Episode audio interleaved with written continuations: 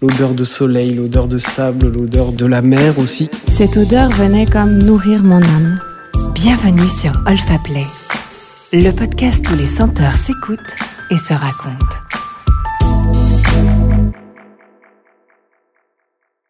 Aujourd'hui, Thierry Vasseur, né de la maison Guerlain, va nous partager ses inspirations, ses secrets derrière chacune de ses créations parfumées. Bienvenue dans le monde enivrant de l'indicible, celui des odeurs. En compagnie d'un grand monsieur, Thierry Vasseur, vous représentez la cinquième génération des parfumeurs de la maison Guerlain, et ce depuis 2008. Pouvez-vous nous raconter la journée type d'un alchimiste de votre genre? Alors, euh, j'ai plein de journées différentes. Parce qu'en fait, euh, mes journées euh, à Paris, qui souvent sont au laboratoire destinés à la création, eh bien, sont des moments de concentration et parfois un peu de solitude. sinon, le mercredi, je prends ma voiture pour aller près de Rambouillet dans un lieu magique qui s'appelle Orphin. C'est notre euh, usine qui ne fait que du parfum d'ailleurs. Donc je dirais mon usine. Et en fait, c'est le berceau des fées. C'est là que naissent tous les parfums de la maison qui seront ensuite euh, envoyés dans le monde entier. Il n'y a qu'un seul site euh, de production, c'est là. Donc il y a à peu près 120 personnes à Orphin et l'usine, si l'on veut, est, est, partagée en plusieurs segments. Un, c'est la fabrication à proprement dit. C'est là donc que se mélangent en grande quantité, cette fois-ci, les formules, toutes les formules. Je précise que le parfum le plus ancien que nous euh, produisons toujours est de 1853 l'autre cologne impériale. Donc euh, tout est produit à Orphin dans cette fabrication et ensuite dans le conditionnement, c'est là où les parfums, une fois euh, terminés, sont mis en flacon. Cette usine, donc, réceptionne toutes les matières premières qui viennent du monde entier, que nous avons choisies. Elles sont analysées, elles sont contrôlées olfactivement, donc tout ça, ça demande une équipe dédiée à l'analyse et au contrôle de la qualité en général. Et puis ensuite, évidemment, il y a la composition proprement dite. Alors, à l'usine d'Orphin, c'est un peu comme être un général. Ça rigole pas. Pas de place pour la créativité. On est scrupuleux et c'est une des fiertés euh, de l'équipe du chef de fabrication Polo Dinis de fabriquer nos parfums scrupuleusement selon la formule d'après un ordre précis et évidemment des quantités extrêmement précises là aussi pour que Chalimard soit Chalimard et que la rouge soit la rouge, n'est-ce pas? Donc euh, à partir du moment où je montre le bout du nez là-bas, effectivement, euh, il y a un peu de discussion avec le contrôle qualité. Et puis souvent, j'aime beaucoup voir donc mon cher Polo qui euh, fabrique avec son équipe tout le catalogue des parfums Guerlain et il y en a plus de 110. Je crois qu'on est à 115 aujourd'hui. Donc imaginez la complexité qu'il y a à fabriquer toutes euh, ces différentes formules et la complexité de la gestion du stock de matières premières, puisqu'il y en a à peu près 850, voire un peu plus, qui viennent du monde entier, comme je le disais tout à l'heure. Donc, il y a plusieurs étapes. Il y a la fabrication du concentré. Après ce concentré, il a une période de maturation. Alors il y a une salle de repos, comme je l'appelle, pour les concentrer. Ensuite, ce concentré est mis sur alcool pour devenir eau de Cologne, eau de toilette, eau de parfum ou extrait. Et ensuite, il se repose à nouveau dans des grandes cuves en inox, dont les plus euh, conséquentes peuvent euh, contenir 6000 litres de parfum. Il y a, beaucoup de parfums euh, stockés qui se reposent, comme je le dis, avant d'être filtrés et conditionnés et expédiés dans le monde entier. La visite de l'usine ou de la fabrication, en fait, c'est comme aller à la maternité voir euh, tous ces poupons euh, qui se reposent là pour le coup, ils sont pas très bruyants. Mais euh, c'est là que se rencontrent toutes ces matières. Certaines sont conservées au frigo pour les plus fragiles ou en chambre froide, d'autres dans une étuve parce qu'ils sont extrêmement visqueux. Il y a des bains-maries, il y a des armoires réfrigérées tournantes, il y a des trucs et des machins. Je vous parlais euh, il y a quelque temps du train électrique des enfants. Eh bien, une manufacture, c'est un peu pour un grand enfant un autre euh, terrain de jeu parce qu'en fait, euh, il y a de la technique, il y a de la mécanique, il y a des bidules, des trucs, et puis il y a surtout ces odeurs merveilleuses de tous les ingrédients qui, qui s'y trouvent, qui sont euh, enfin mélangés pour donner forme à des, des contes ou des histoires olfactives que l'on fabrique depuis des siècles. Vous la connaissez par cœur, cette usine? Non. Il y a encore des petits coins que vous ne connaissez pas alors? Mais il y a des endroits magiques puisque euh, nous, nous, nous, nous, imprimons nos propres étiquettes. Donc il y a une imprimerie, il y a, il y a le stock où on peut se perdre avec euh, tous les flaconnages possibles et imaginables. Il y a des endroits euh, plus ou moins visités. Une fois encore, je, je, je visite la partie visible de l'iceberg. Après, il y a des, il y a des endroits caché. Vous pouvez vous donner votre avis, par exemple, sur un flacon, une étiquette d'un parfum Vous avez, vous avez votre regard dessus? Oui, on peut me demander, mais véritablement, je ne suis pas très curieux là. Bien sûr, lors euh, du, développement d'un parfum, en parallèle, euh, se développe tout, tout l'aspect euh, visuel et marketing. Mais chez Guerlain, depuis très longtemps, on a compris que le flacon était d'une grande importance et que pour euh, vendre de beaux parfums, il fallait euh, de beaux flacons. C'est ainsi que on a commencé avec Pochet de Courval en 1853 pour le flacon abeille à collaborer, on travaille toujours avec eux et puis bien évidemment avec Baccarat pour les flacons en cristal. L'habit de nos parfums est toujours extrêmement important, mais on a des flacons emblématiques comme le flacon abeille, le quadrilobé ou le cœur à l'envers, qui sont euh, nos flacons euh, euh, mythiques et qu'on utilise pour différents parfums, même les parfums sur mesure, quand on fait du sur mesure, sont dans les quadrilobés de Baccarat. Donc on a une, grande et belle histoire sur les flacons aussi. Est-ce que vous avez un bureau à l'usine? C'est votre laboratoire? Comment c'est quoi votre espace pour être seul à l'intérieur de cette usine d'orphin? Tout au bout de l'aile administrative, il y a un bureau qui était euh, le bureau de Monsieur Jean-Paul. Alors là, il y a un grand coffre-fort, de la taille d'un frigo, dont j'ai reçu les clés avec les livres des formules. Les livres des formules sont dans le bureau du parfumeur à Orphin.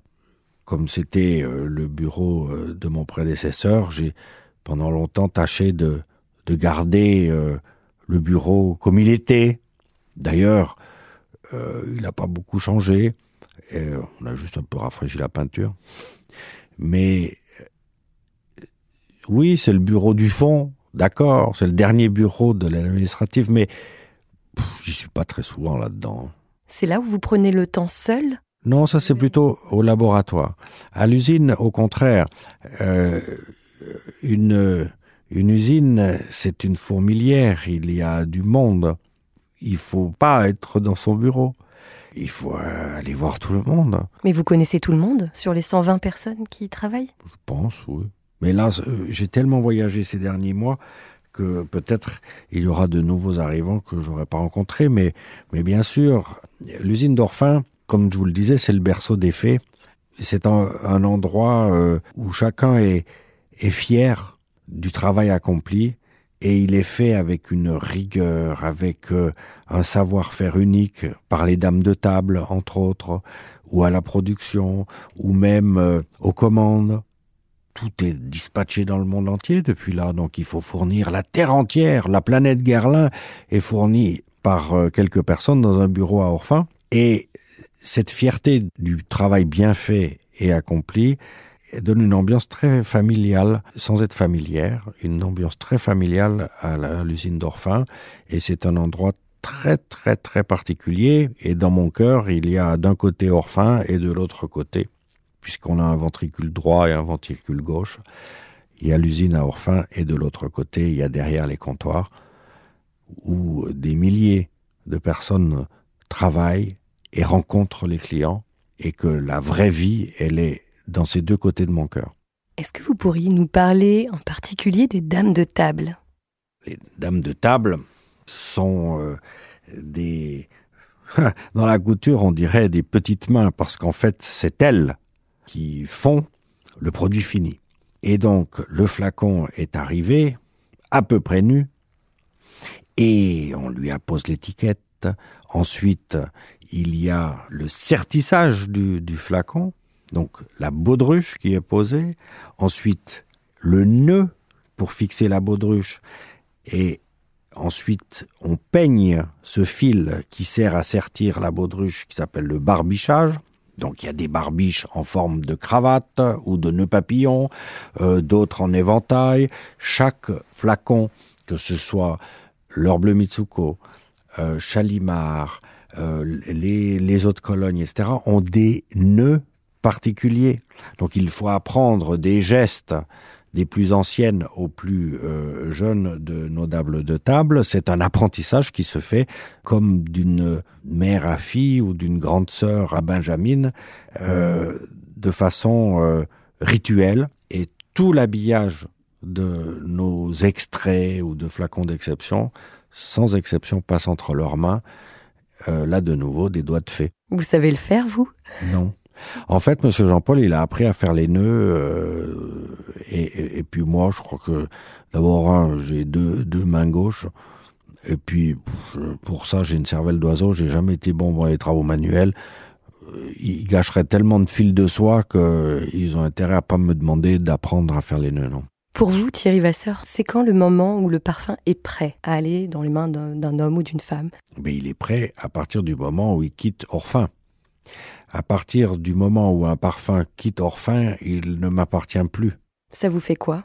Rien, parce qu'on l'offre. C'est-à-dire, d'une certaine façon, on le vend, mais je veux dire, on l'offre au monde. Mais je sais qu'il ne m'appartient plus. Donc, à partir du moment où une nouvelle création ou même euh, une, une œuvre de mes prédécesseurs sort d'Orphin, je n'ai plus rien à faire, plus rien à dire. Ils ne sont plus à moi, ces flacons. Ils s'en vont conquérir le monde, voilà. Et alors, on va dire, quand vous êtes dans votre processus de création, pour vous donc, quand est-ce que c'est terminé, la création? Quand est-ce que vous vous dites, c'est prêt à être donné? Eh ben, j'aimerais bien le savoir, parce que justement, demander à un artiste peintre quand est-ce que sa toile est finie, ben, je ne sais pas. Sauf que l'artiste peintre, il aura euh, euh, pris un engagement avec un galliériste hein, qui lui dit l'exposition, euh, c'est le 30 mai 2018.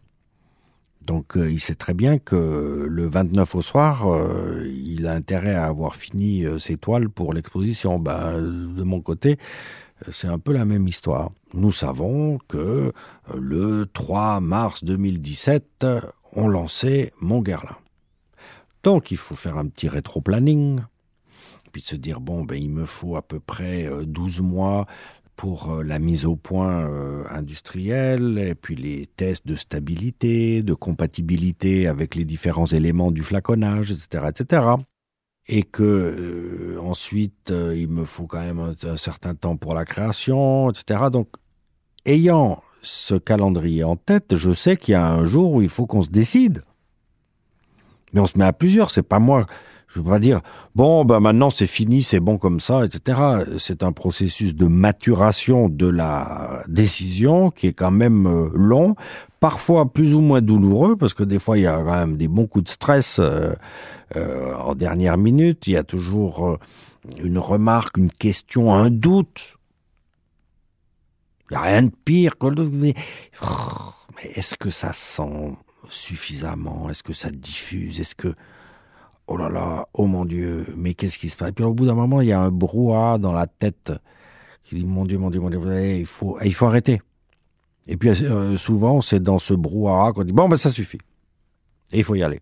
Le mieux est l'ennemi du bien, peut-être? Mais pff, le mieux est l'ennemi du bien. Euh, en fait, en matière de création. Euh, ça rime pas toujours à grand chose. Pourquoi? Je prends un exemple avec Ensemble mythique d'Orient. J'avais euh, c'est mon conseil secret, mon conseiller secret de l'ombre, Elisabeth Siro, qui est de la directrice du patrimoine, connaît vraiment bien la maison d'ailleurs. Elle me dit Ouh, qu'est-ce que tu sens là? Ça sent bon. Qu'est-ce que tu, qu'est-ce que c'est Qu'est-ce que c'est? Ben, je travaillais euh, en sang mythique d'Orient. Bon, il me dit Je peux en avoir une pompe te plaît, donne-moi une pompe. Allez, bon, je donne une pompe de laboratoire de 15 euh, millilitres comme ça. Et puis elle le porte, et pendant qu'elle porte ça pendant quelques semaines, moi je continue à travailler, parce que c'était un travail en cours. Et je travaillais, je travaillais, je fais des essais, je dis oui, non, plus ci, plus ça, comme ci, comme ça. Bon, bref, les affres de la création. Et puis après quelques semaines, elle me dit, oh, j'en ai plus, tu peux pas m'en refaire, parce que c'est vraiment top ce parfum. Alors je lui donne le dernier de ce que j'étais en train de travailler. Elle me dit, ah non, mais ça j'aime pas, qu'est-ce que c'est que ce truc? Non, moi je veux celui que tu m'as donné il y a trois semaines. Je dis, oh, enfin, tu pousses le bouchon là. Eh bien, qu'on le veuille ou non, j'ai travaillé pendant trois semaines à faire des essais et des essais et des essais pour des prunes, parce que dans le flacon de l'encens mythique d'Orient d'aujourd'hui, ben c'est bien euh, l'échantillon euh, numéro 17 ou je sais pas quoi euh, que j'avais donné à Elisabeth qui est dans le flacon, parce que je me suis perdu en route. Donc effectivement, le mieux est l'ennemi du bien parfois, mais encore faut-il qu'il y ait quelqu'un pour vous le dire. C'est pour ça qu'il ne faut pas s'enfermer dans une espèce de tour d'ivoire de créateur sans reconnaître ses propres limites. Des fois, on peut aller se planter, je sais pas où. Et ça, heureusement que j'ai mon Elisabeth qui de temps en temps me remet euh, sur le droit chemin, quoi. Mais d'ailleurs, qu'est-ce que ça vous fait quand sur quelqu'un d'autre vous sentez une de vos créations? Oh bah, c'est top, ça veut dire que, euh, que l'histoire, le, le, le, sentiment que vous vouliez exprimer a été euh, aimé voire compris par quelqu'un qui euh, a décidé de euh, mettre votre votre histoire sur sa peau. C'est quand même assez assez fort, c'est pas innocent. Donc bah, ça me fait oui, ça me fait plaisir. Et à partir du moment où le parfum a touché la peau, il n'y a pas quelque chose qui se modifie, quelque chose de plus ou de, moins? Mais Certes, le parfum est un produit vivant et il s'applique euh, sur euh, quelqu'un qui est tout aussi vivant. Donc après, il y a une chimie ou une alchimie personnelle qui fait que ça marche ou que ça marche pas. Mais euh, quelqu'un qui choisit un parfum et qui le porte avec délice, ça marche. C'est tout à fait personnel comme démarche. Euh, on choisit un parfum pour soi. On est loin des images des années 80 de la pub euh, où on était là pour croquer des hommes euh, avec son parfum super sexy dans la fourrure. Aujourd'hui, je pense qu'on est plus dans un mode où l'on considère que son, son, son bien-être et son estime de soi est importante et que le parfum participe à l'un comme à l'autre. Est-ce que vous êtes fier de toutes vos créations? Bah, Il y a intérêt, oui. Et si vous aviez une baguette magique, il n'y a pas quelque chose que vous changeriez dans une de vos créations? Oui, peut-être. Mais je sais pas quoi. Ça m'a jamais effleuré. Mais une fois, j'aurais bien fait une petite marche arrière. Vous voulez pas nous en dire plus? Ah bah non. Mais une fois seulement. Une autre question, un petit peu différente. Quelle est la matière première la plus rare aujourd'hui? Rare euh, dans le sens euh, pécunier ou dans le sens euh, difficile à, acquérir parce que la matière la plus chère, j'imagine, ça doit être l'iris, le beurre d'iris. Autrement, le santal est un est une matière problématique à trouver. Maintenant, grâce à un programme euh, d'irrigation euh, initié en 1963 par euh, le gouvernement d'Australie de l'Ouest, ou occidental, on a trouvé des plantations de santal sur des milliers d'hectares maintenant là-bas. Donc on est un peu tranquille, d'autant plus que il y a des arbres de, de, de tous les âges et que régulièrement ils sont replantés au fur et à mesure qu'ils sont euh, arrachés. Euh, mais le santal euh, a presque disparu d'Inde à cause d'une d'une coupe forcenée. donc jusqu'à ce qu'on trouve ce, ce, santal australien, c'était un peu la croix et la bannière pour en, trouver. Mais il y a des, des, des, des, plantes, des matières premières qui sont euh, certainement sur la liste de CITES, donc euh, de, de, de, végétaux en danger. Euh, le santal en fait toujours partie.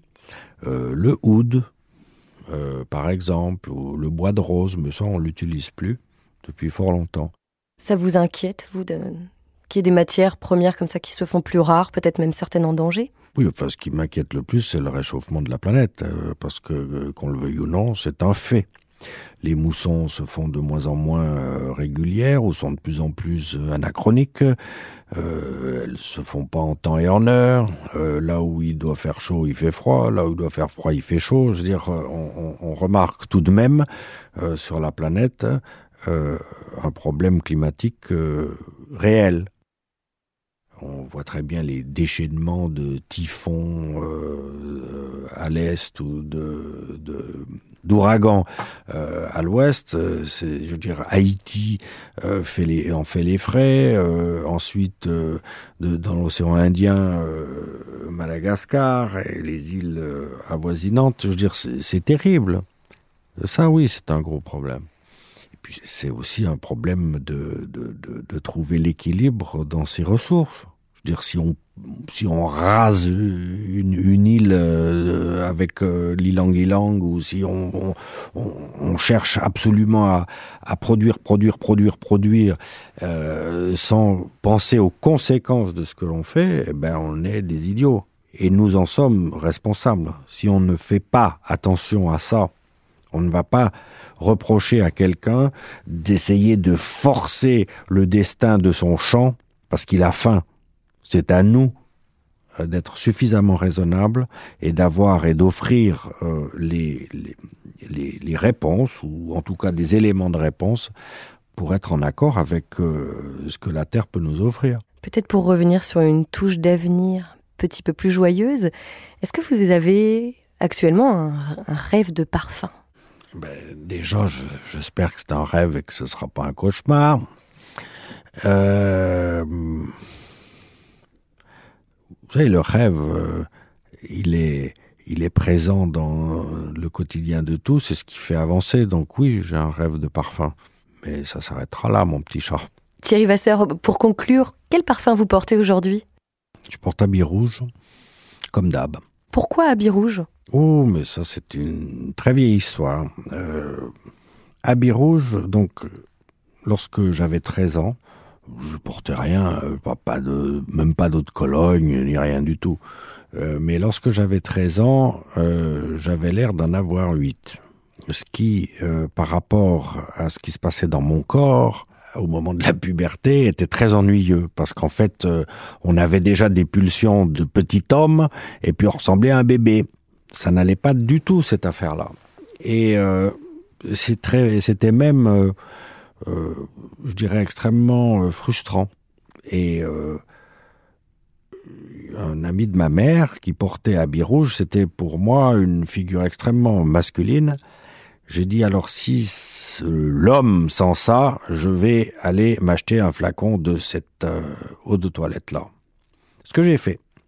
Et curieusement, mon attitude, mon estime de moi-même a changé en positif et j'avais une, attitude plus masculine, je dirais, par rapport à ma face de poupon et me permettait euh, de euh, d'être euh, égal à égal avec les, les gamins qui, étaient dans ma classe et qui avaient déjà trois poils au menton alors que moi j'avais une peau de bébé ou bien les filles de 13 ans elles ont aussi déjà une avance sur sur les garçons. Elles elles évoluent plus vite.